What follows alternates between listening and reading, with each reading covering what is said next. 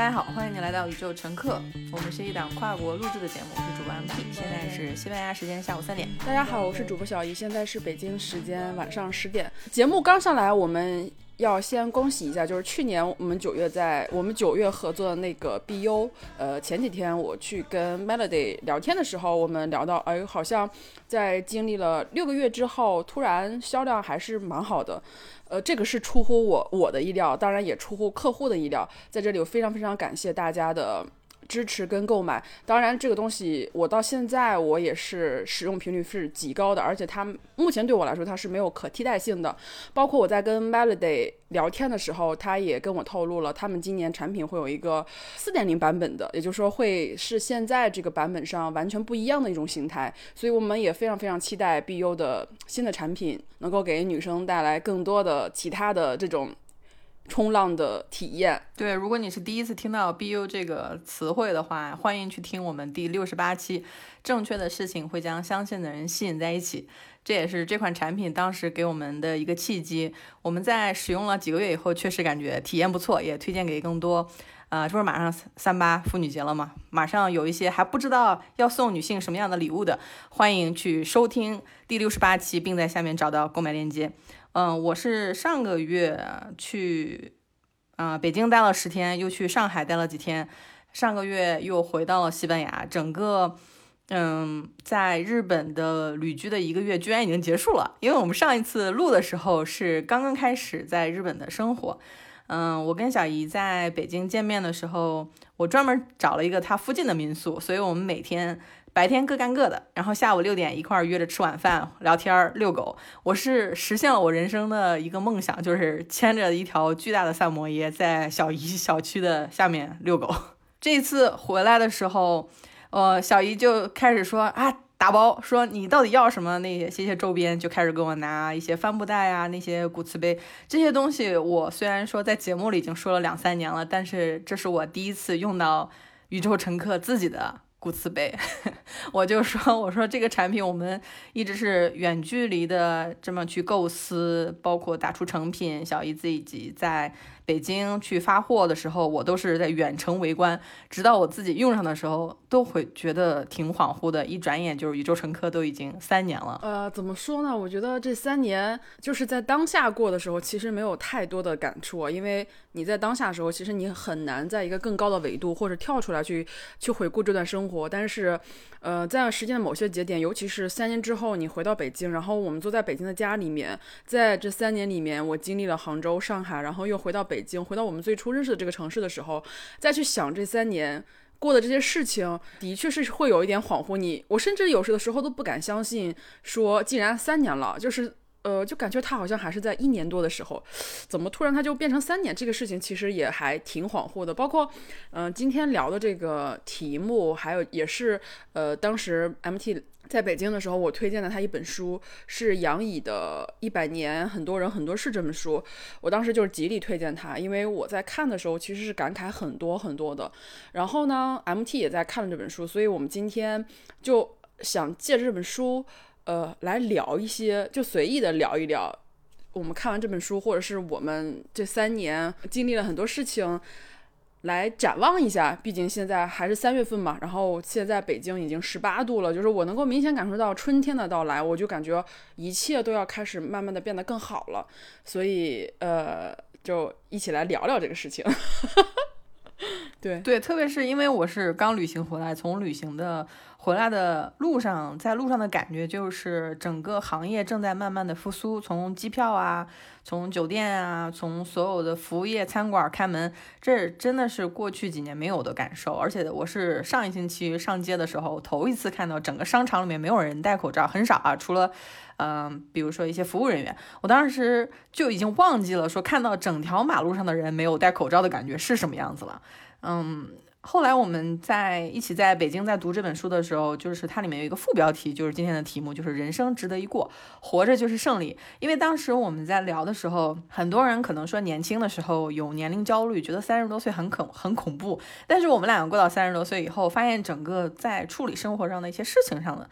渐渐有了更多的经验，而且特别是杨乙，他已经活到了一百多岁。他当时这本书发出来的时候，我自己是像看一个过去的回忆录一样，因为他写的口语化，他这本书应该是属于口述口述历史的那一部分，所以它不是以一种很学术啊、很嗯很严肃的口吻去写，反正读起来非常轻松。嗯，再加上我是很期待有这种超过一百岁的女性来告诉我们啊，人生到底可以过成什么样子。嗯，我会觉得看完这本书很有希望，因为会觉得。嗯，我们的生活中，你渐渐累积的经验都会在生活中帮到你，而不是说啊，我们像以前一样，就是觉得二十五岁是好的，或者是三十多岁是好的。但其实随着现在，比如说健康领域的一些提升，我会认为越来越多的可能性在向我们展开。我特别是这次旅行的过程中，也是第一次拿日语在日呃日本旅行，会发现你前几年花的那些精力还是有所回报的。这些所有的语言都会在。呃，你的交往的过程中，帮你去很好的交到朋友。我跟小姨说，我就是光因为说日语这件事儿，我还升舱了，就是因为我能说日语，所以他刚好有一个机会，就说啊，你来这边，我说好啊。所以说很简单的一个，呃，几年前的一个决定，但它深深的改变了我的现在，有可能也会改变我的将来。嗯，可能会申请去日本的一些项目之类的，这些都不知道，但是我会觉得，哎。抱有一种说将来有更多的可能性，你现在提前把种子种下去，你不知道这个是什么样的品种的苹果树还是橘子树，但是你只要是去把这些语言的东西啊、健身的东西啊，还有一些呃各种领域的知识的学习提早去做。我相信他是需要时间才能看到结果的。其实我最开始知道这本书的时候，是源于网络的网络上一段文字，讲的是杨乙的，就是他摘抄了其中一个片段。那个片段其实讲的是杨乙的一个堂妹，嗯，她是医学院毕业，但是她的出身很不好，所以说她毕业之后就在一个上海的工厂当厂医。一直就没有结婚，后来呢，家人就给她做媒，把她介绍给了一个官夫。官夫的意思就是，呃，妻子去世，但是丈夫还活着。这个男男的呢，也是医生，但是他有一个特别特别的、特别好的光环，就是他是当时周恩来总理的医生。所以说，这段婚姻或是这段关系，在所有人看来都是一个非常繁、非常完美的一个搭配。但是后来。就后来他们也举行了婚礼啊，呃，因为嗯男方在北京嘛，女方需要从上海调到北京去，然后跟丈夫一起生活。在临行，就是在她临去北京之前呢，她去看了场电影，散场之后。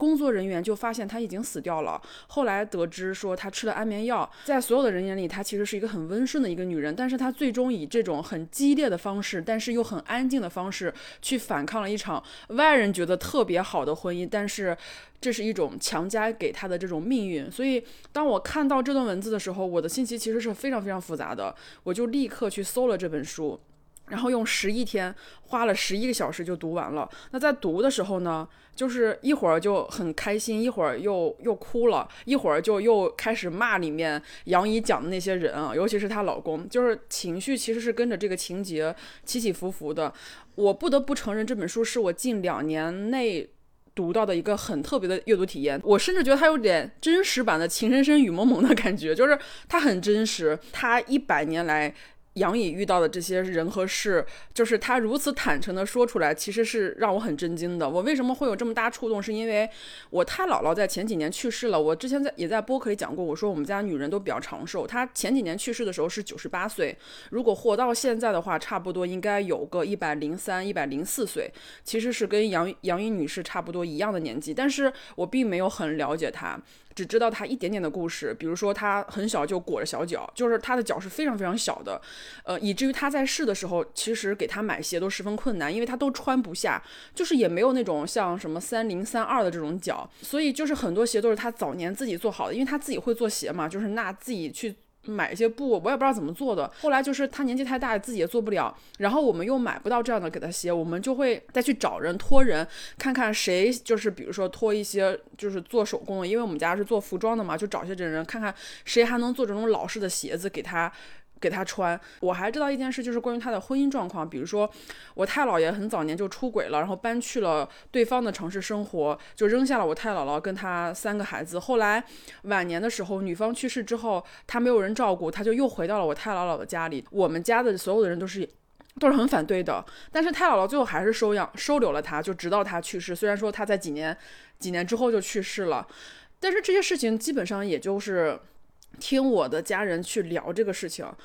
我直到他去世，其实我都对他不是很了解。就是当看到这本书的时候，其实我会自我会比较自觉的带入太姥姥的这种身份，因为我能够在杨宇的故事里面能够看到我太姥姥，如果就是他那个年代是一个什么样的状态，因为他是。一九二几年出生的，然后我通过杨乙的这些口述，我也能够感受到中国这一百多年来的这种巨变吧。我不仅感慨，有的地方还会让我很气愤。一百年过去了，很多事情都变了，然后一百年过去，依旧有很多事情都没有改变。杨乙他其实出生在一个富贵人家了，用现在的标准来看，他甚至都不是一个中产阶级，他属于上层阶级的，是一个贵族。但是你去看他这本书的时候，他这样的家庭。里面的每一位亲人，比如说他的同学，或者他的朋友，在这样的时代背景下，死的死，疯的疯，亡的亡，其实我我还是很感慨的。但是杨乙活到了最后，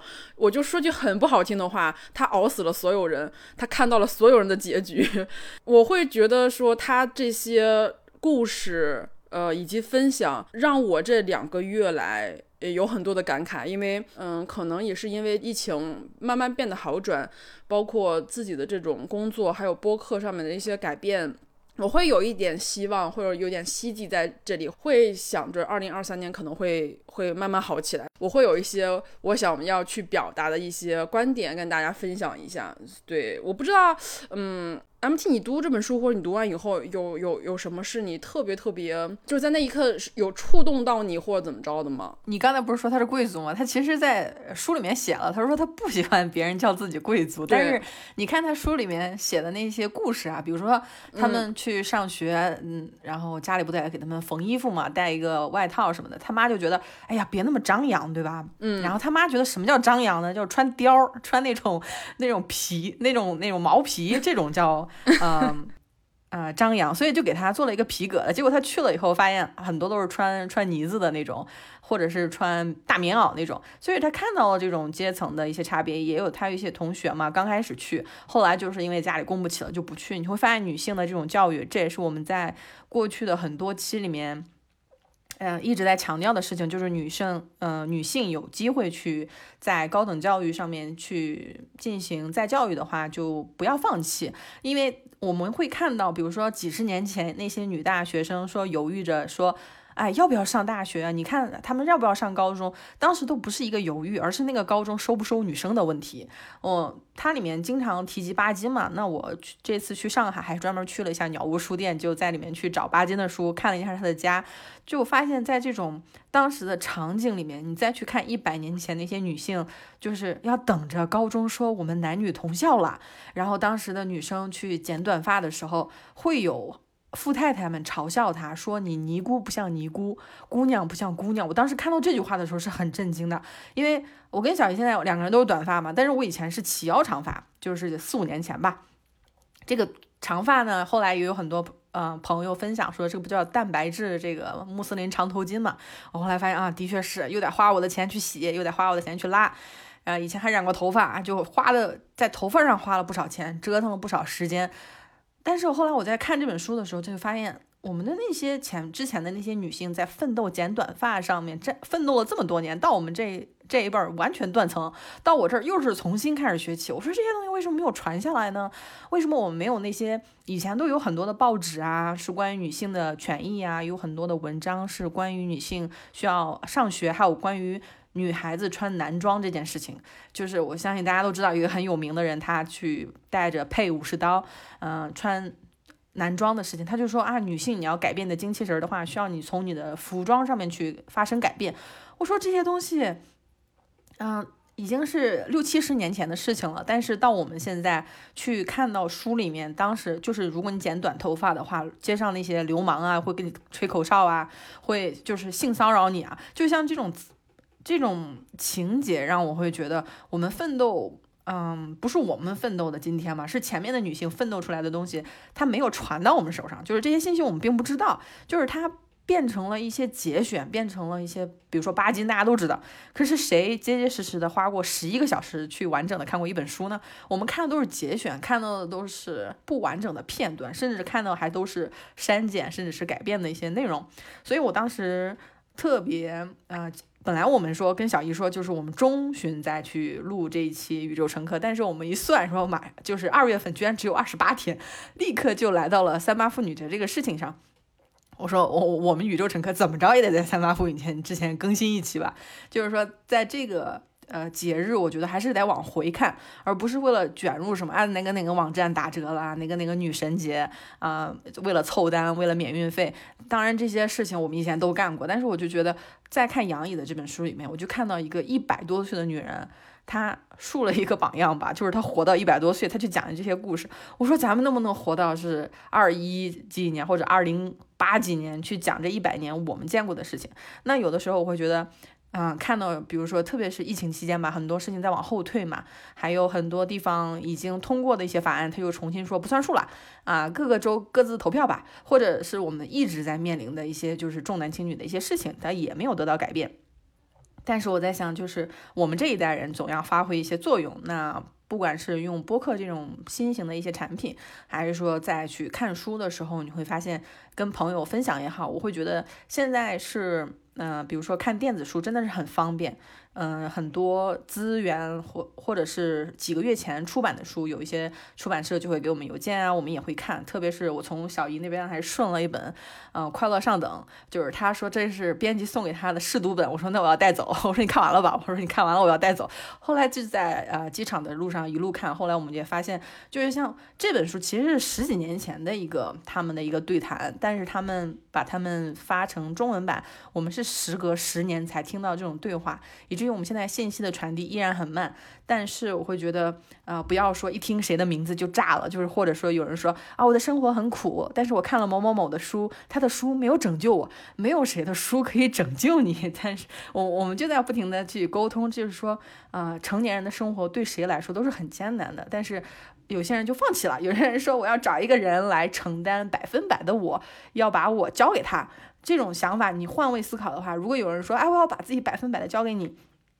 不管几年后我变成什么样子，你还是要接受，那其实都是一件很恐怖的事情。所以我们在日常生活中的练习是通过看书啊、交流书啊，我们两个一起去逛书店。我们上一期能量飞船聊的就是如何去逛书店这件事情。所以当时录的时候，我就说，当时是北京时间，我们俩是在小姨的客厅录那期能量飞船，是录播客以来。啊，三年来第一次，也是唯一一次面对面录的。那紧接着一星期以后，我就又离开了。所以我会觉得，像这种，呃，距距离上的一些巧合和机会，在二零二三年的二月份，我们两个一起在逛三里屯的三联书店，那个经验还是很美好的。我觉得看书的确是一个，呃，就是跟，呃，你接触不到的那些人生，去看到、体验一下多重宇宙的最快的方法。上个月还在一起录节目，这个月就分开了，让我不禁想到一个词，就一段小句子吧，就是“人生欢聚难，唯有别离多”呀，这就是人生的常态呀。我的一些好朋友，真的就现在就只有一个留在北京了，其他的人，啊，怎么说呢？呃，就很远吧，就分散在各地，然后分散在全世界，但这就是人生的常态呀。然后我我我，其实你在讲这个阅读，包括讲这个教育的时候，我不禁感慨，我们俩之间其实为什么我我会跟你交流书，是因为我觉得我们俩看书的内容，或者是呃对书的，就是目前这个状态对书的需求，其实还是蛮相似的。然后呢，我刚刚也说，我说我想分享一些我的带来的思考，我带来第一个思考就是也是教育的问题，但是我是从另一个点。另一个点说的也是从教育，然后发散到阅读。我之所以想说教育是，呃，是因为呃杨这本书里面最触动我一个点的就是杨乙的出身跟阶级地位。虽然说他不喜欢，他不希望别人叫他贵族，不希望别人叫他贵族，就说明他就是贵族，对吧？他出生以来带来的教育环境，他也不是普通老百姓可以实现的。比如说英语教学呀，国际教育系统啊，他的书其实都是国外的书，对吧？各种课外。课外的活动啊，以及杨乙身边出现的那些耳熟能详的名家，沈从文、巴金、冰心等等这些人，你就算放到现在，能上到这样的国际学校的人都是少数，甚至很多人其实是没有办法想象国际学校的日常是什么样子的。有很多国际学校不是有钱就可以去的，要看父母的身份，比如说你的父母必须有一方是外籍人士。有些国际学校甚至只提供给外籍或者是港澳台人士的子女去就读。那这种学校的孩子，他可能从小就就可以掌握两三种语言，而且是母语水平。他们接触的人和事，以及他们最基本的教育系统，都是英国或者美国的教育系统，书籍也都是从国外。运过来，或是国外系统编著的，那对老师的招聘其实也是非常严格的，所有的细节其实都不是一般家庭能够想象和达到的。这个我就不多说了，毕竟我知道也就这些，我也就都说出来。咱也没上过那样的学校，但是作为一个普通的人，作为一个普通的社会人，我看到这个，其实我还是有点感慨，就是说我们如何通过后天的自我教育来，来逐渐靠近自己的梦想和目标。这就说到了，嗯，就是你刚刚说到那个阅读上面，因为我也想从阅读上说一下。当然，我说的这些。都是基于我自己的认知水平了，在不同人的眼里，呃。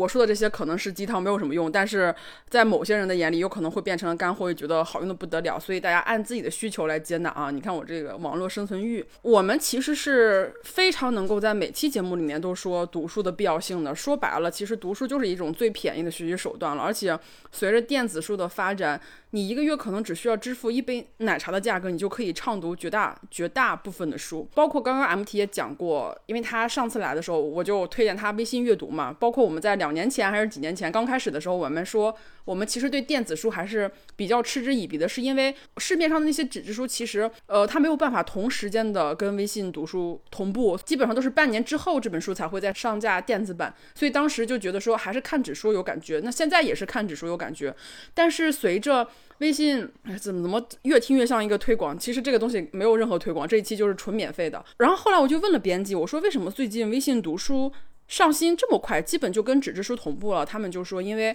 他们内部的一些调整以及呃一些版权呀、结算，他们去优化了，所以说现在出版社愿意让他们跟纸质书同时出版。所以这也是为什么现在我们可以在电子书上能够读到那些同时出版的纸质书。这种电子书的同步化也会让我们之后的读书成本越来越低。所以我觉得这是一件非常好的事情。之前我们也提到过嘛，就是说你如果想在某个行业变成一个比较好的行家，或者是比稍微比别人懂很多的行家，你就去找这个行业最厉害的人去聊聊，让他给你点建议。但是对于我们这些普通的社会人来说，你甭说行业里最厉害的人，你就连你身边有那么一点点厉害的人都认识不了几个，就是普通人的社交资源其实是很匮乏的。但是阅读它就是一个很好的。介质，你就用极低的价格，你就可以看到行业里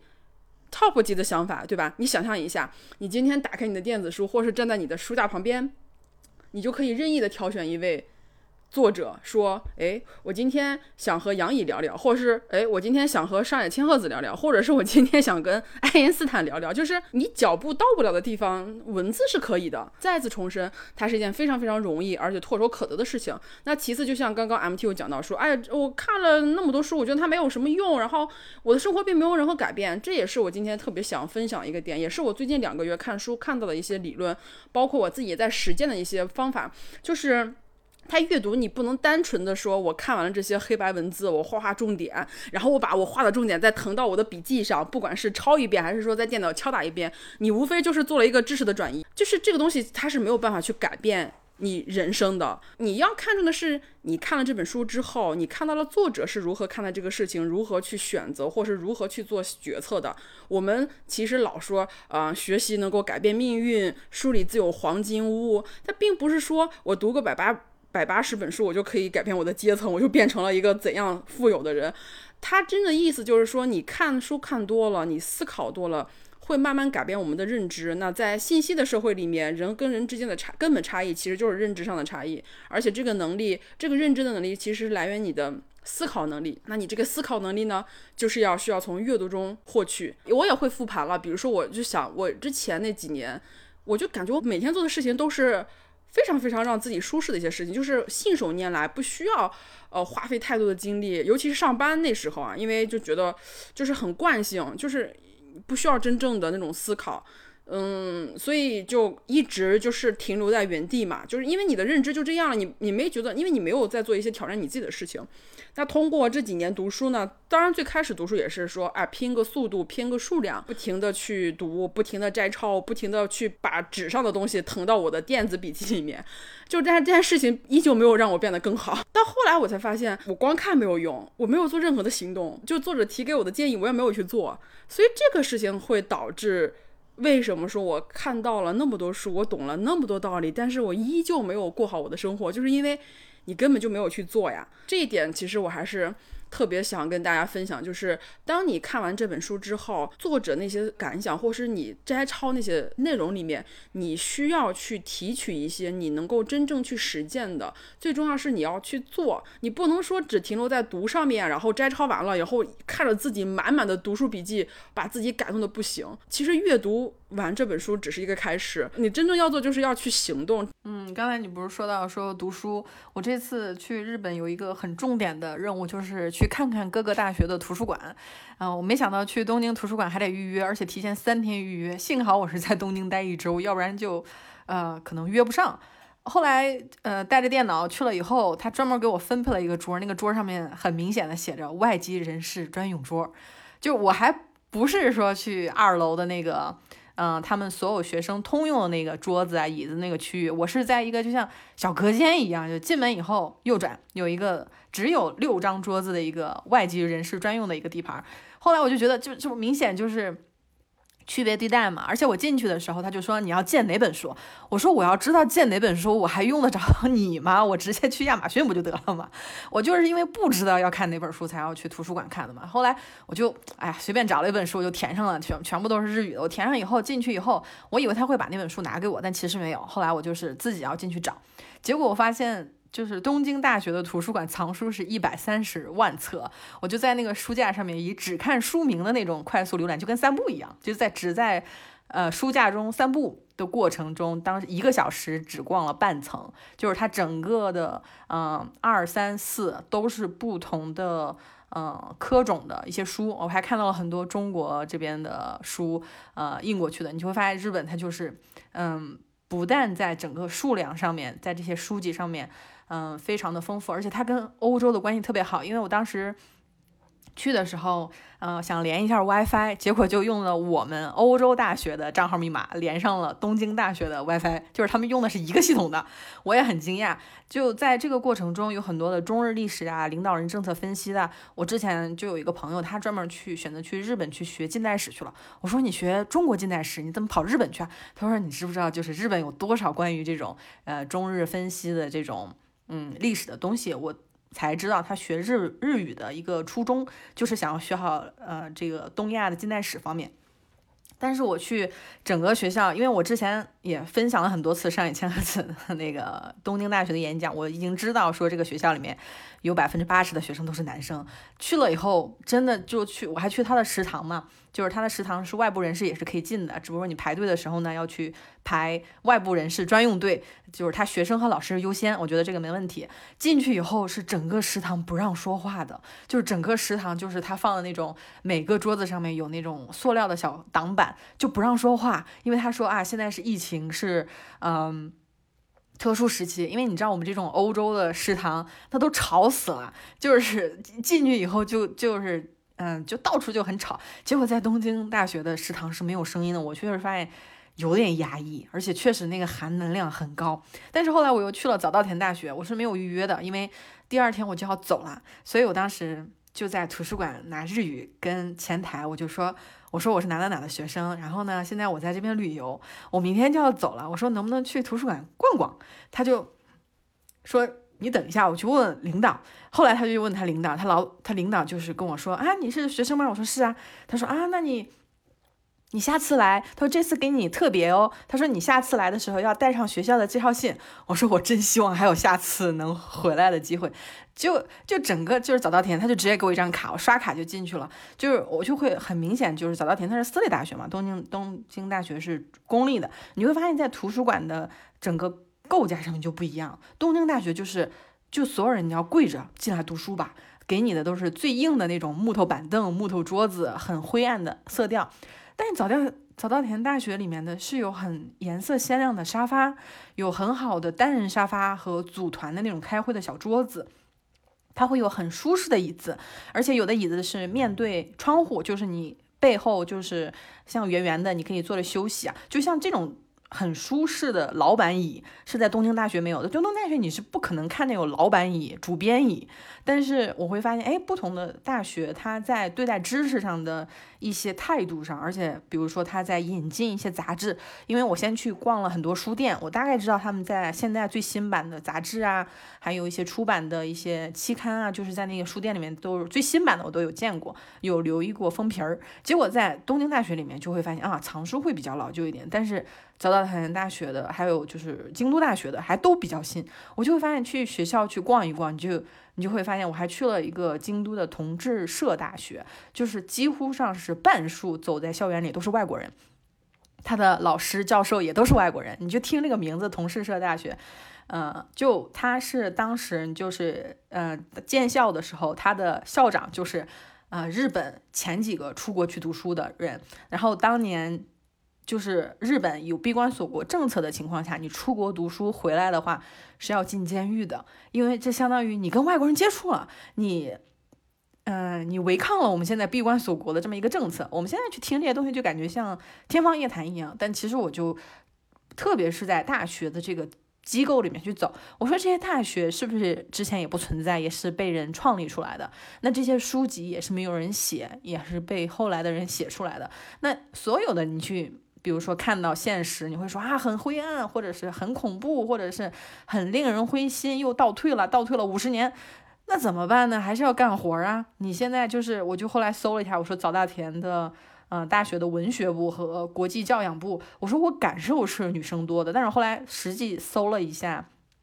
数据的话，确实发现就是文学部女性是百分之五十一，国际教养学部的话，女性是占到百分之六十。我说这是跟我的感受很一样的，就是你会发现不同的大学，它比如说有国际视野啊，或者是因为招生啊就没有歧视，对吧？我就直直接说东京大学就是有歧视啊。那我当时看了几本书了以后，它是。我能看到，比如说是二零三八年未来的世界，它这个是一个法语书，它是翻译成日语。我说我回来搜一下有没有中文和英语的。后来发现这两本这这个书的中文和英文还都没有跟上，而这是二零一六年出版的书，你想想已经七年前了，就是所有的语言在翻译书籍上的速度是不一样的。那我在特别是在旅行的过程中，我可能说是就像打一个锚点一样，我说哎，日本的锚点在哪里？法国的锚点在哪里？呃，京都和东京一不一样？你发现每个城市一些书籍和知识。都是有锚点的。当你把各个锚点相对比的时候，你就会发现比较丰富。你也就可以说，呃，自己手头什么语言方便，你就先去看哪个语言的。那。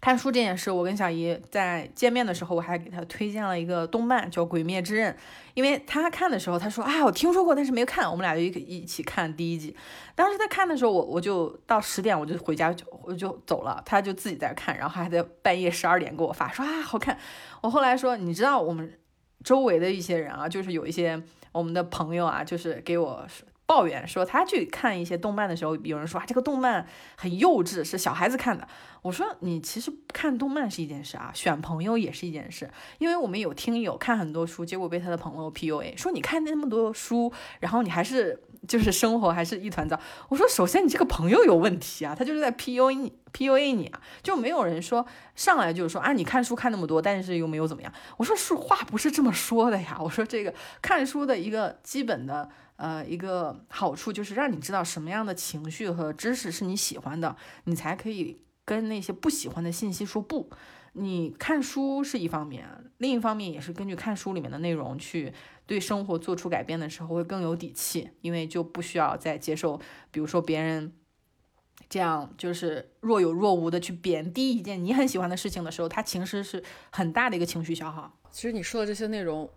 又跟我想表达又又卡上了，但是先先说一下，就是你刚刚说你在呃东京大学去食堂的时候都有那种隔板嘛？你还记得我二月底的时候有给你发过一段文字，就说日本戴口罩这个事情。我当时是看了一篇嗯文章，那个文章其实是讲就是他年后去日本，他把他去日本就是经历的这些事情写了下来。因为他也是去了鸟屋书店，他在鸟屋书店发现，就是他那个收银台上面，我不知道你有没有去银座那个鸟屋书店啊，就是他那个，或者是你去其他的鸟屋书店，我觉得应该都是一样的。他在收银台的时候，他有一个透明的塑料布，你可能不仔细看都发现不了那个塑料布遮着那个折叠台，就是避免就是收银员跟顾客结账时候的接触。而且他这个东西，就算我们所谓的疫情结结束后，日本人可能也不会把这东西。去掉，是因为我觉得这个东西就已经成为了他们生活中的一部分，就包括呃他在讲述口罩这个东西，他说在电在电车上，在地铁里面那些电视会循循环的播放口罩妆的教学课程，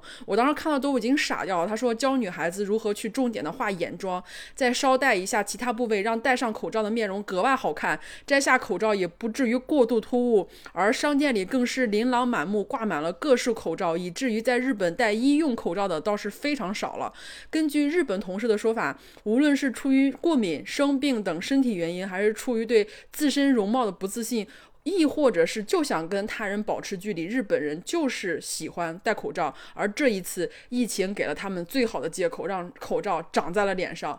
这个事情，我其实我跟你分享过去以后，其实你也是很有感触的，对吧？就是日本女生她们都不戴医用口罩，她们戴的是什么什么什么材质来着？我都忘记你说是什么材质，丝质还是什么之类的那个口罩。对我当时立刻给你发了一个照片，我说我在爬那个道和神社的时候，你知道道和神社是要爬一个多小时才能上去的，有穿着和服。穿着木屐的女孩走在我前面，把我给超了。我当时就感觉，我说这一身没有一一个小时出不了门吧？而且当时是冬天嘛，很冷啊，上个月嘛。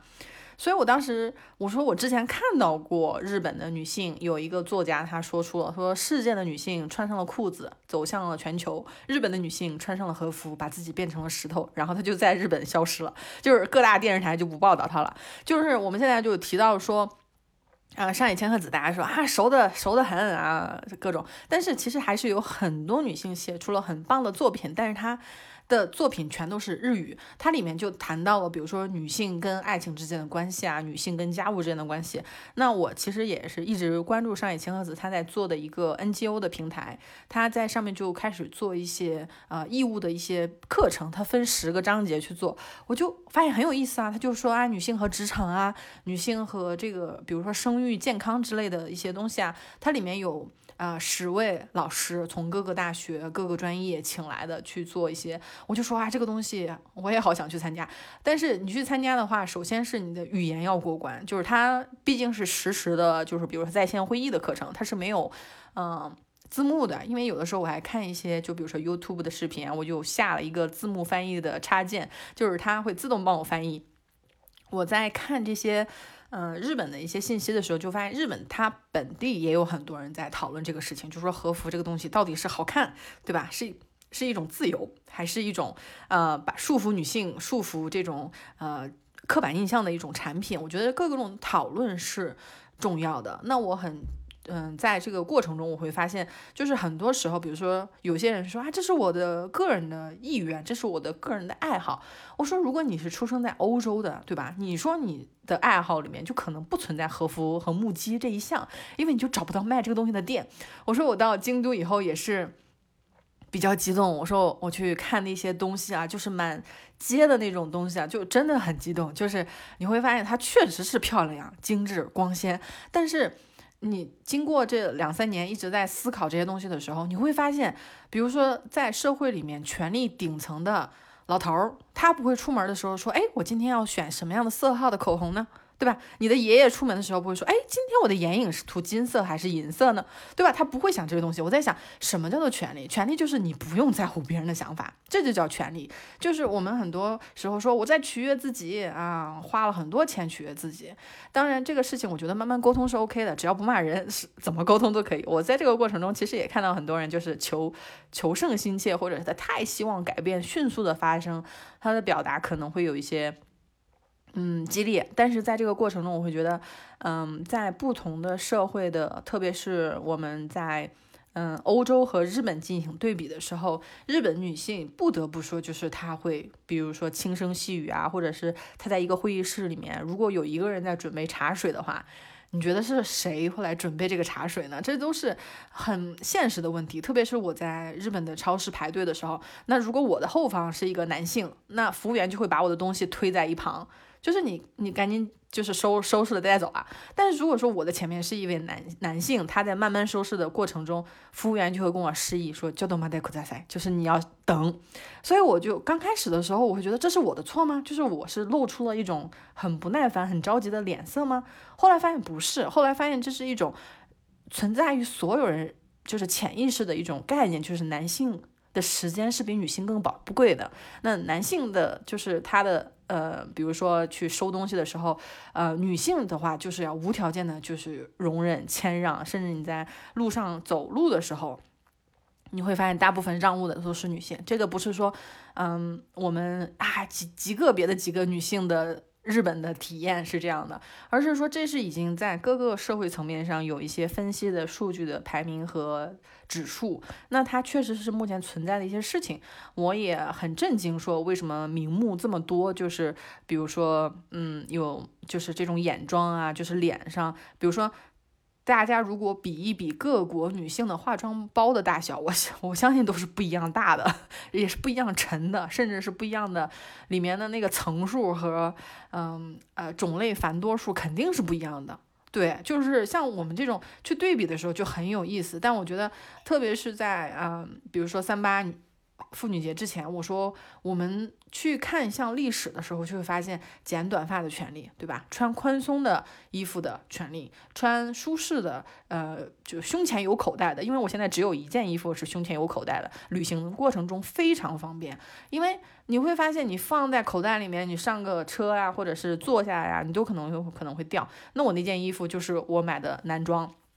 那我会。呃，这个其实已经有很多的调查，这不是我个人的一种感受。男装就是穿着好舒服呀，那确实是男装各种的袖子和它在开口上面，就是你那个袖子，呃，我去看一些女装，它就设计的就是让你举不起来手的那种状态，设计的就是你的所有的口袋都是缝死的状态，都是假口袋，因为。你要逼着你买包嘛？因为你会发现，我走在路上，特别是旅行的过程中，我会发现，哎，好多就是男性他会把那种东西装在口袋里面。就是所有人在合照的时候，你发现女生都提着个小包，男生的手机和钱包都装在口袋里面。就是这个是，就是他们的口袋的深度都不一样。我相信大家就如果去，呃，自己有时间去实践一下的话，就是。我觉得去响应一下百年前号召的，就是穿男装这个事情，还是有必要的。因为你发现的口袋更深，材料更好，价钱比女装低百分之三十，啊，材呃整个在呃在角度的设计，还有袖口居然有一个加一个扣子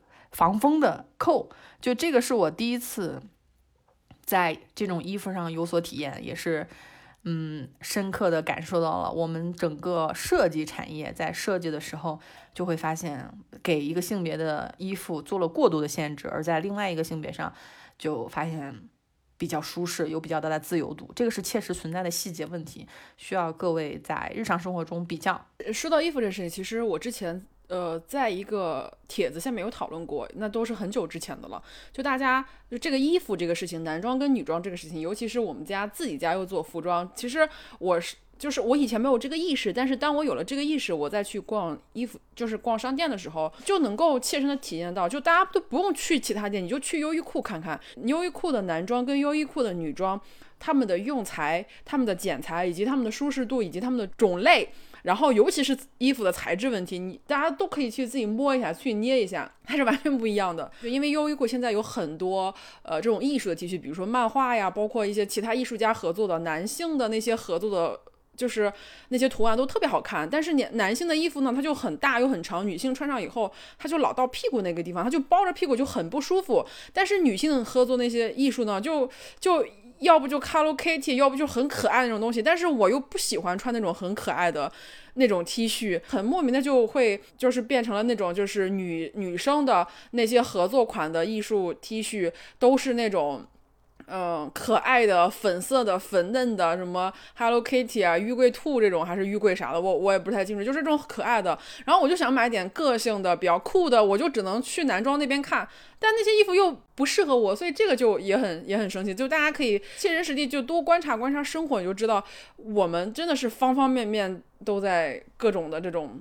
区别对待，包括就是大家最近，因为最近发生了很多事情哈，我说的这种发生了很多事情，就是，呃，上野千鹤子老师最近的一些对谈发生了很多很多，就是我们也不想过，我们也不想谈这个事情，因为最近这两年，上野老师的书。大量的引入中国，然后我们看到的时候，其实都是一些新的中文出版的。但是你但凡看一下它的扉页，或者看它的一些前面那些页面，就知道这些书可能是零几年盛阳老师就在日本出版了，或者是一几年，基本上都是十多年前，甚至二十多年前盛阳老师的一些内容。就是我们这种信息的获取是非常非常滞后的。我我前几天还跟 MT 在抱怨，我说尚阳老师辛辛苦苦这一辈子了，感觉日本女性怎么还这样？就是我也会觉得就是有点啊，怎么还这样？我说尚阳老师。得还得继续努力啊！就是，然后我就刚刚提到说朋友这个问题，其实我最近我前几天就被朋友又被朋友说哭了，就是我我不知道我到现在还没有去静下心来再去复盘这件事情，但是我的确在当下我觉得被冒犯了，或是被 PU 到了，或是被教训了，当下那个感觉就是我很痛苦，我觉得我。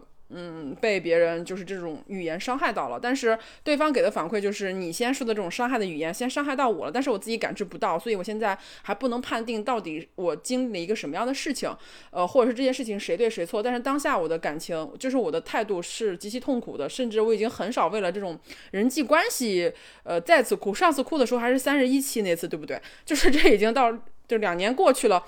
我我就第一次为了这种特别好关系的人哭掉，我还挺想分享我第二个点，就是刚刚再回到这本书上，就是朋友陪伴的重要性，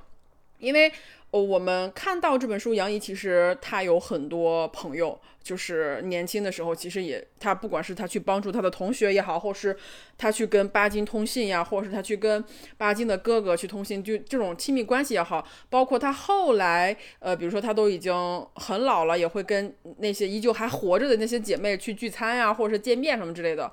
就是这一点，其实是还是让我挺有感触的，因为我身边其实也有很多，也有几个这样的朋友，不能说很多，有的是从小学就认识，然后一直到现在，也有的也也有是十多年前那时候我们还流行写博客，博客啊，就是写博客、新浪博客那种认识的网友，现在也变成了很好的朋友，就一直一直到现在。那也有像工作之后认识的这种志同道合的朋友，比如说啊，MT 就是就是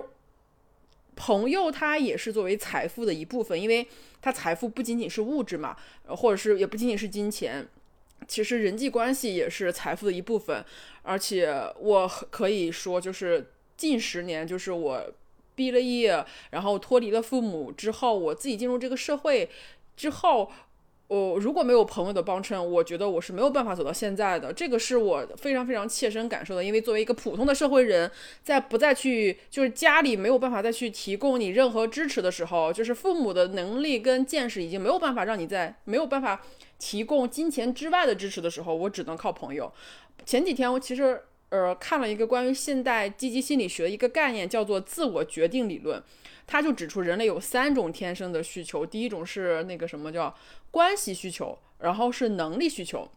然后还有一个是什么自主需求吧？就是这这这都很抽象了，就是换成大白话，就是你一个人想要获得开心或者是获得幸福呢，第一就是你得有一个良好的人际关系。这个在呃 r e d a l i o 其实在原则那本书里面也提到过，就是你要有一个良好的人际关系，然后这样的话你可以获得他人的。爱跟尊敬，那第二个就是你得有一个你呃特别的地方，比如说你有什么特别的技能啊，是别人没有办法短时间达到的呀，然后这样你就可以为别人带去价值，这样的话你也会收获很多金钱上的财富。那第三个呢，就是你要有自主选择的权利，就是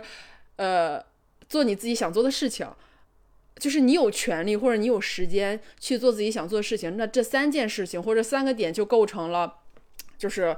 人能够开心幸福，那这个人际关系其实就是一个很大很大的一部分，至少是三分之一吧。因为就这三部分，包括你再去看杨颖这一辈子，其实他讲述整这一百年来，其实都是跟人的关系嘛。他跟他家人的关系、同学的关系、父母的关系、老师的关系、挚友的关系，恋人的关系，或者是家庭的关系，跟以及跟他女儿的关系等等等等，都是人跟人之间的人际关系。所以我觉得，就是朋友的重要性啊，包括挚友的陪伴啊，这个也是非常非常重要的。因为我们的人生不可能说天天奔着钱去了。虽然说钱的确是能够，嗯，带就解决大部分的问题了，但是朋友的陪伴也是非常非常重要的。这个也是我觉得，尤其是有结合着我自己这种就现实的这种。情况来说哈，当然还有一个点是我触动挺大的，就是杨怡她非常乐观。你发现没有？就是她在她那个文章里面，她老说好玩好玩，这个好玩那个好玩。她就今天玩玩这个，明天玩那个唱歌呀，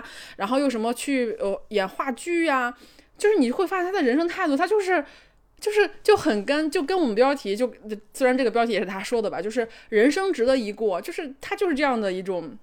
就是这样一种心态，所以我觉得他就很乐观、很从容，因为他感觉他一切都是在玩儿。所以我想，也正是他这样的心态，才能够让他抛开基因的问题啊。虽然说他，嗯，他的女儿也好，或者是他的家里人，其实活得还蛮久的。就是我会觉得说，他这样的心态也能够，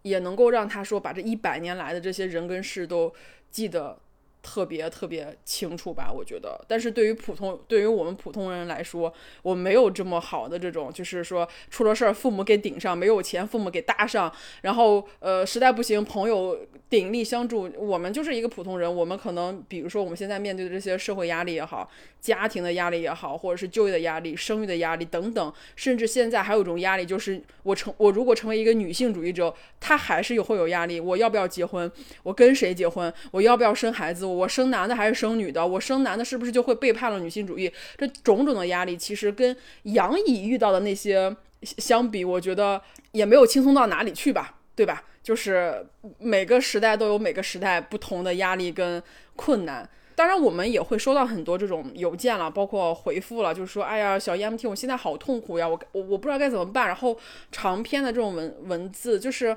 我们当然也是能够能够理解，我我没有办法说通过一封信或者通过播客去告诉你说，哎，你要去怎么解决这个问题。因为我自己最近这几年过得也是着实的特别狗屎，我觉得我还是可以从一些角度来说说，我可能不会给你一个特别的解决办法，但是我可以告诉你，如果你再这样继续。下去会带来一个什么的结果？可能会帮助你下次再遇到这种坏情绪的时候，可以尽快的走出来。我觉得，比如说我们播客三年了吧，就是从第一年开始的时候，就是二零二零年那个时候，就也是我创业的刚开始，疫情开始我的创业开始，就是被动创业，就那时候特别多特别多负面的情绪，播客也是在那个时候诞生，因为。就没有工作可做嘛，也找不到工作，因为所有的公司都不招人了嘛。就就在那个时间，就全国都封城，全世界都封城的时候，就没有人招这个东西。年前谈好的 offer 也就也就也就没了，所以就被迫的走上了创业这条道路。当时不知道这股负面的情绪能够来的如此凶猛、持久的，就是持续的如此之长。就是那些负面情绪呢，就会让我。很痛苦，包括他到现在，就是当我慢慢好了以后，我都会觉得他还在影响着我的选择和决策。大家有这样的情绪的时候，或者有这种负面情绪的时候，不要小看了我的情绪。包括前阵子我跟 MT。就是也会说嘛，因为我老说，就是我觉得我说我心里好像有问题啊，我觉得我好像就压力特别大，我就觉得我我有问题，我我怎么着怎么不好。然后我们也提到说，我说其实女人的痛苦呢，要么就是手里没钱，要么就是没时间，要么就没有自由。虽然说这个话说的绝对了一点，但是我自己啊，去复盘了一下这两年多来我这些负面情绪跟心理痛苦的来源，大概也就围绕这几个点，就是没钱。因为我的灰暗的时间，就是因为没钱，因为大量的回款要不回来，然后又因为疫情，你也接不到更多的活，然后又没有足够的存款去支撑这个创业的期间，所以我现在就是在复盘之前那个情绪，因为当时没有办法看，就现在就稍微好了一点，再去想以前的事情，就是那时候每天真的就是最急迫的事情就是生计，你得吃上饭，对不对？你交房租，然后心情就极差，行动力啊，自控力啊。反应速度，甚至我都觉得我的智商都已经变低了，就是我的认知水平，因为我的经济条件变得非常差，就更甭提什么去建立一个长远目标的打算。虽然说我在播客里面感觉好像跟没事儿人一样，到自己的真实生活中其实是非常痛苦的，因为那个时候天天想的就是如何去问客户要钱，然后同时保持尊严，又不能招客户的反感，然后就变成了我生活的所有的中心，我的视野就变成一种隧道视野，就是我的眼睛里面只有这一摊烂事儿，然后我就没有办法。站在其他的维度去审视我的生活，做不出任何改变，我就只能维持生计，就是怎么着去要钱呀，怎么着能快点回款呀，然后就各种这种，就今天就聚焦这种事情。然后那个时候其实也也会有一些阅读的习惯了，但是那个时候看书就是觉得说，哎呀，我看书可以改变生活，怎么改变生活我不知道。我就一直看书，一直看书，因为我那时候就不知道怎么去把那东西用到我自己的生活里面。其实你看，这看书它其实也不是说一下子就能成的，我得经历，然后到现在我才知道说，哦，我得需要把那些东西真正的运用下来，去试一下。但是那个时候我真的就是逼得我不行不行的了，就是开始开口，因为我我哎呀，就是这种脸皮太薄，然后就不敢。寻求改变，也不也不敢去告诉别人我现在过得很糟糕，但是我觉得我没有办法了，然后我就去找找机会，或者找找我以前认识的，然后比我厉害的人，问问他有没有什么办法，然后让我就是可以至少比现在要更好一点。所以说那个时候，当我开口的时候，我就发现，哎，真的会有一个机会，可能那个机会也不是当下给我的，可能过了一阵子我才得到那个机会，我才一点点点从那个漩涡里面爬了出来，就是现在才会慢慢的再回到。一个正常的这种生活里面，所以说你如果长时间的在这种负面情绪里面，以及很痛的情绪里面，这些情绪一定是会让你目光短浅，而且这种这种这种状态也会引降低你的智商跟判断力。所以说，如果你在现实中因为各种情况导致了这种精神上极度痛苦。先不要慌，先稳住自己的情绪，寻求帮助，让自己先从当下那个环境走出来。比如说，你就是温饱问题，那就先吃上饭。你如果说，跟家里相处的不好，那就先想尽办法租一个自己的房间，先搬出来，先解决当下最重要的问题。切记，就像我之前那样，就只盯着那摊烂事儿，还是要多角度看一下。就比如说痛苦嘛，就我现在是吧，慢慢好起来，我坐在这里可以大声的说，哎呀，痛苦也是成长的机会。但是在那个时候可不是啊，那时候觉得太痛苦了，那时候就。因为朋友老劝我说：“哎，你再熬熬就好了，熬熬就熬出来了。”我真的就是熬到了两年，我也没觉得熬出来。所以这个东西就是，呃，还是要靠自己，一定要去寻求帮助，或者是自己去实践一些东西，就一定不要逼着自己在坐在那儿什么都不干。所以这个也是。看到杨乙这个事情，包括就他也没有吃过什么，也不能说没有吃过，他没有吃过生活的苦吧，我只能说。但是我觉得大部分人其实都是在吃生活的苦的。要有一个好的心态，然后保持乐观。但是保持乐观的人生最基本的就是你手里得有点钱，这是很基础的。然后之后你稍微有了点钱，你的人生也会好玩起来。前阵子吧，我看到这样一张图片，我看完以后我就笑了，而且我留着。他说快乐是免费的。特别快乐就要花一些钱了，所以唯有富足方能解忧。我觉得这个就是如何在特别特别狗血的日子里保持乐观也是非常非常重要的。天哪，我就觉得现在想哭了，太难了。就是女性也不能说女性，我就觉得做个人真的太难了。但但是我听你的故事就有点像是杨颖他妈给他做衣服，我觉得。我我不用雕，已经用泥子已经算是很收敛了。就我们在呃嗯，你活得久以后，即使说你的那些痛苦的经历能说出来，但我经常想的是谁的声音没有发出来，是谁的？就是他可能说在生活中连发声的渠道都没有，可能连体验啊，连这种连掉入深渊的机会都没有，就是他可能说。嗯，你说这个，嗯，你继续说。你说完以后，我再表达一下我最近特别特别纠结的一件事情，就是一个观点，就就是你说的这个问题。你继续说，你继续。就是我们在特别是在做播客的时候，因为很多我们之前一直在鼓励女性做播客，可是做着做着就没了。就是他做播客的这个过程中，你会发现他会啊，经常在评论区里面说，大家想听什么，告诉我，我来讲。我后来在想，播客于它到底是一个自我表达的一个权利和机会，这个话筒是一个探知。比如说自己想要的一些方向啊，还有跟朋友相聚啊，维持友谊的一种方法呢？还是他说我只是把现实中的生活中的讨好型人格搬到了网络上？就是他在说的一些内容的时候，还在说，嗯，比如说别人说的普通话不标准啊，他就开始纠结自己的口音。但是我在想，这些我们即将到来的这个 三八妇女节，就是首先说。三八三八，它在这种中文的语境下已经变成了一个骂人的词汇。那我首先是觉得很痛心。那它其实是一个很巧合，它就是在那个月的那一天，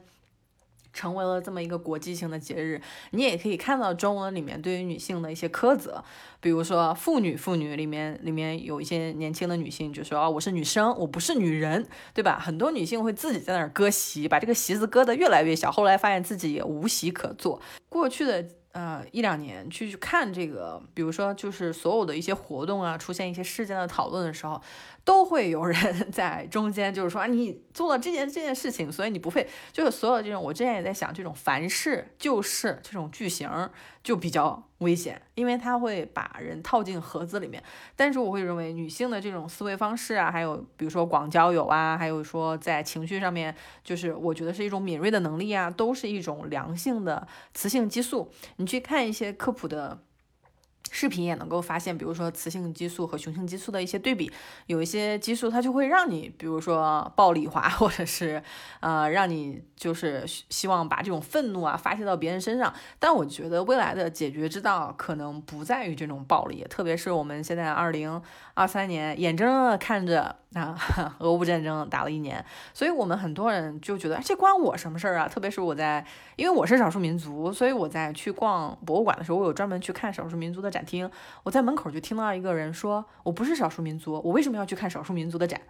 我当时听到的时候，我说：“哎呀，那你也不是外国人呢。”我说：“那你为什么要看梵高呢？对吧？” 就是他当时，呃，上海博物馆有做了一个梵高的展，所以我当时在看的时候，我说：“哎，有一种信息的教育是把一个人教育的越来越狭隘，他会去在所有的套餐里面选我是谁。”但是我觉得，那我们一个比较良性的一个。食品的图谱不就是说你能够多样性的去吃一些蔬菜、水果、豆类、鱼类，才能够在我们的身体营养上比较多样嘛？所以我会觉得。除了这种侮辱性的人身攻击，我不欢迎以外，其他的这种沟通，我是鼓励很多女性开始在沟通的路上去说出自己的故事，即使是说啊，我说的这些故事可能是说关于痛苦的，这也没关系，因为你可能说出来以后，你会发现说出来的这个过程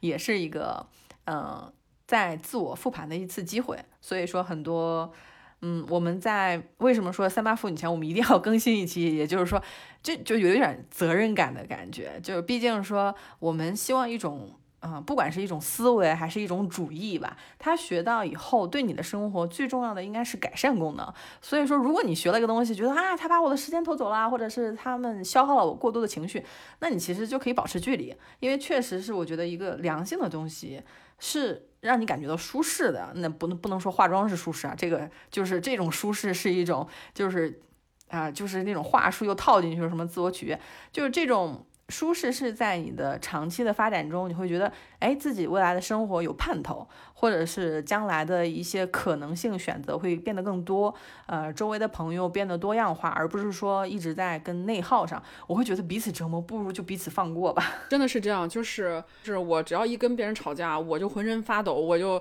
状态极其不好，就是我没有办法去，呃。就是怎么说，就是跟不认识的人吵架。但是我有个缺点，就是我把我会把 我自己的这种负能量，然后会攻击到我最亲的人。这个是，嗯呃，这个有点家庭环境影响。但是我也自己在改善。就包括刚刚在讲这个事情，是因为我前几天也是看到一个人在分享，就是因为我这个问题，我到现在也没有想清楚，或是我不知道怎么去回答这个问题。但是呢，我还是尝试去回复了那个那个女生。嗯，然后呢，我今天就是想放在这儿，也当做一个开放性的，就是其实这个东西是让我引起我思考的。那个那个女孩儿她说，原来某某某个主播也是能够随随便便买一个 Apple Watch 的人。以我的认知，我去理解这句话的时候，就感觉好像哦，我以为主播跟我一样，但是怎么主播能够随随便便能够买个 Apple Watch 呢？他怎么是一个这种上层阶级，或是他是一个比较优渥的阶级的人呢？他想象的主播跟他。是跟主播真实的这种生活状态其实是不符合的。当然，当他知道说这个主播。已经在很多地方优于我的时候，那我还要不要去听他的这种精英主播、精英女性？包括上野老师最近也是被很多人诟病为说是精英女性。那毕竟她的家庭条件也很好，那是要这些精英女性闭嘴吗？我觉得也不是。所以这个东西就会导致我，就是有的时候我在去说我人生过得很痛苦，或者是我过得很艰难的时候，我也会在想，那是不是我已经比很多人强了，或者我已经比很多人过得很好了，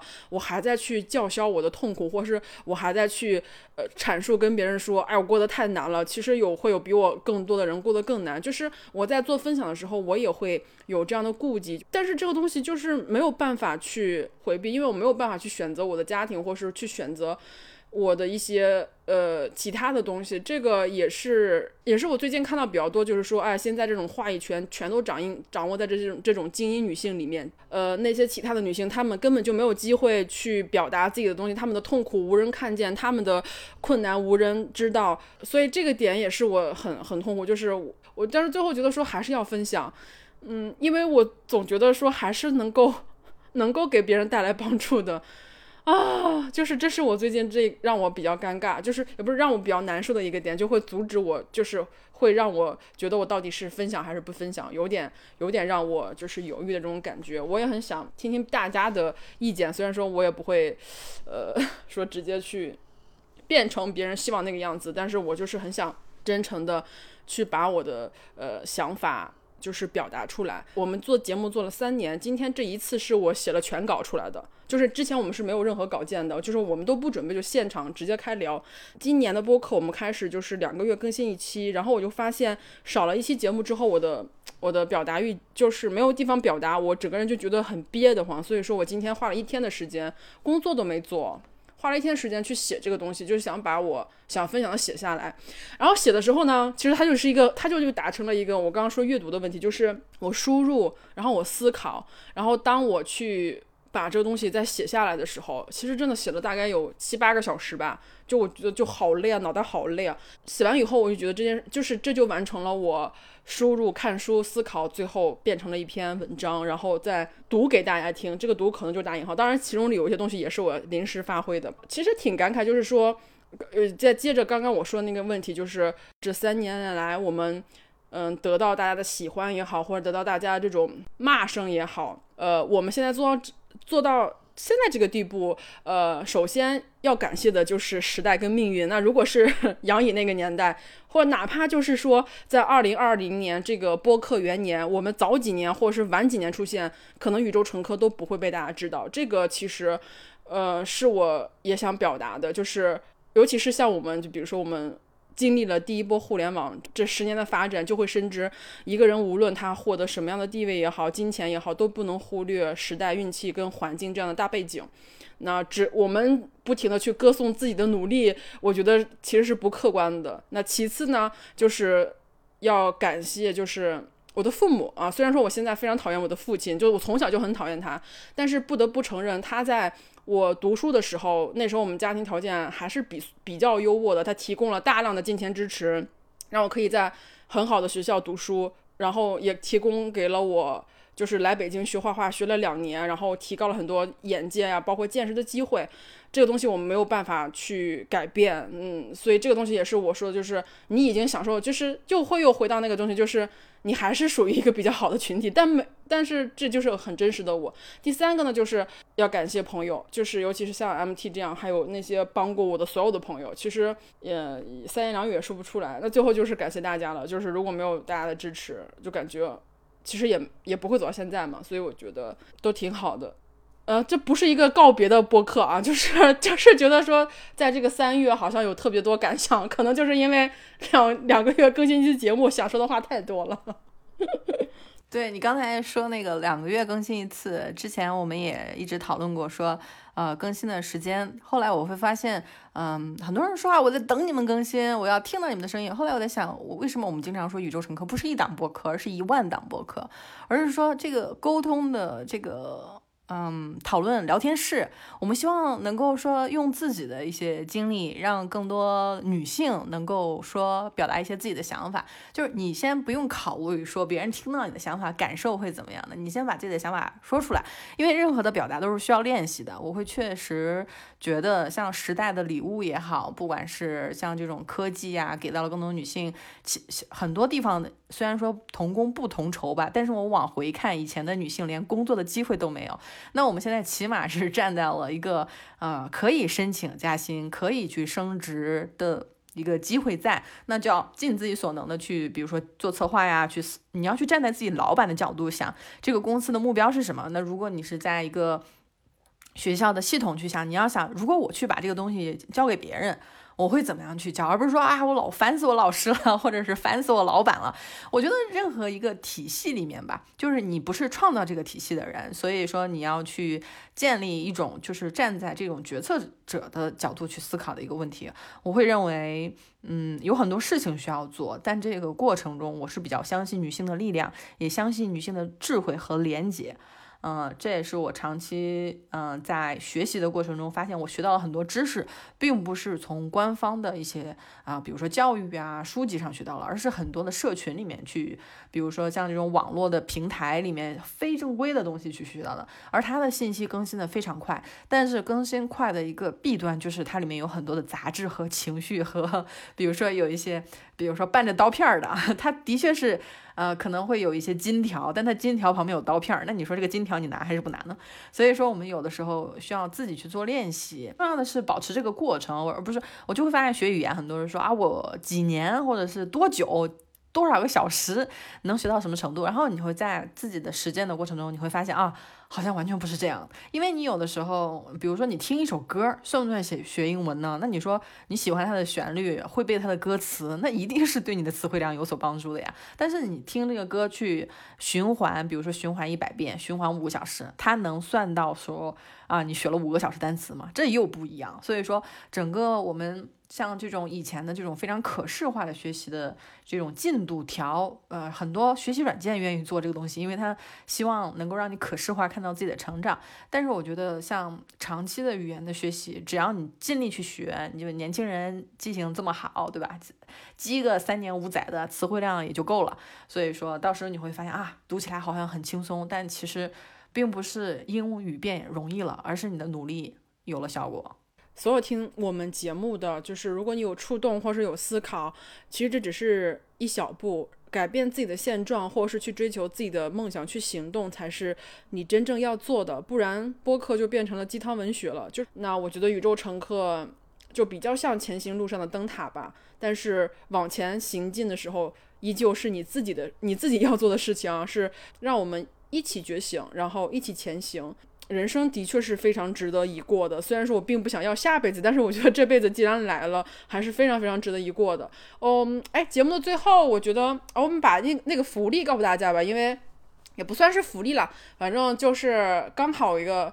我一个机会，然后也如果听到最后的朋友，我们想就是因为我们宇宙乘客那个表情已经出了第一季了，然后我们今年。想在上半年的时候把第二季做出来，然后呢，就想跟大家征集几个表情的名字，比如说你想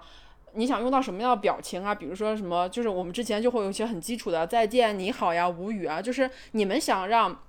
我们的插画师画什么表情？然后如果选中的朋友呢，我们就会送你一本，嗯，上野老师的新书《上等快乐》，这也是 MT 我给 MT 那本那本试读版，然后我们俩都也很喜欢，我也主动问编辑要了三本，然后送给大家。就是如果你的表情建议被我们选用，我们会联系你，然后送你一本书。呃，只要你记得及时看一下我们的回复就好，提供网址，呃，提供地址，然后我们就让。出版社给大家寄出去，嗯，这个是我们给大家，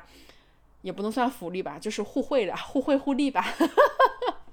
我我们之前的经验就是说，上线基本上一星期之内，我们就会选出这三位听友，然后在评论区里面告诉你信息，到时候你就回复就好了。所以我们今天就先这样，然后预祝大家三八节快乐。如果你是三八节以后听到的，我觉得啊，对于女性来说，每一天都是很重要的妇女节日，不是说只有这一天值得。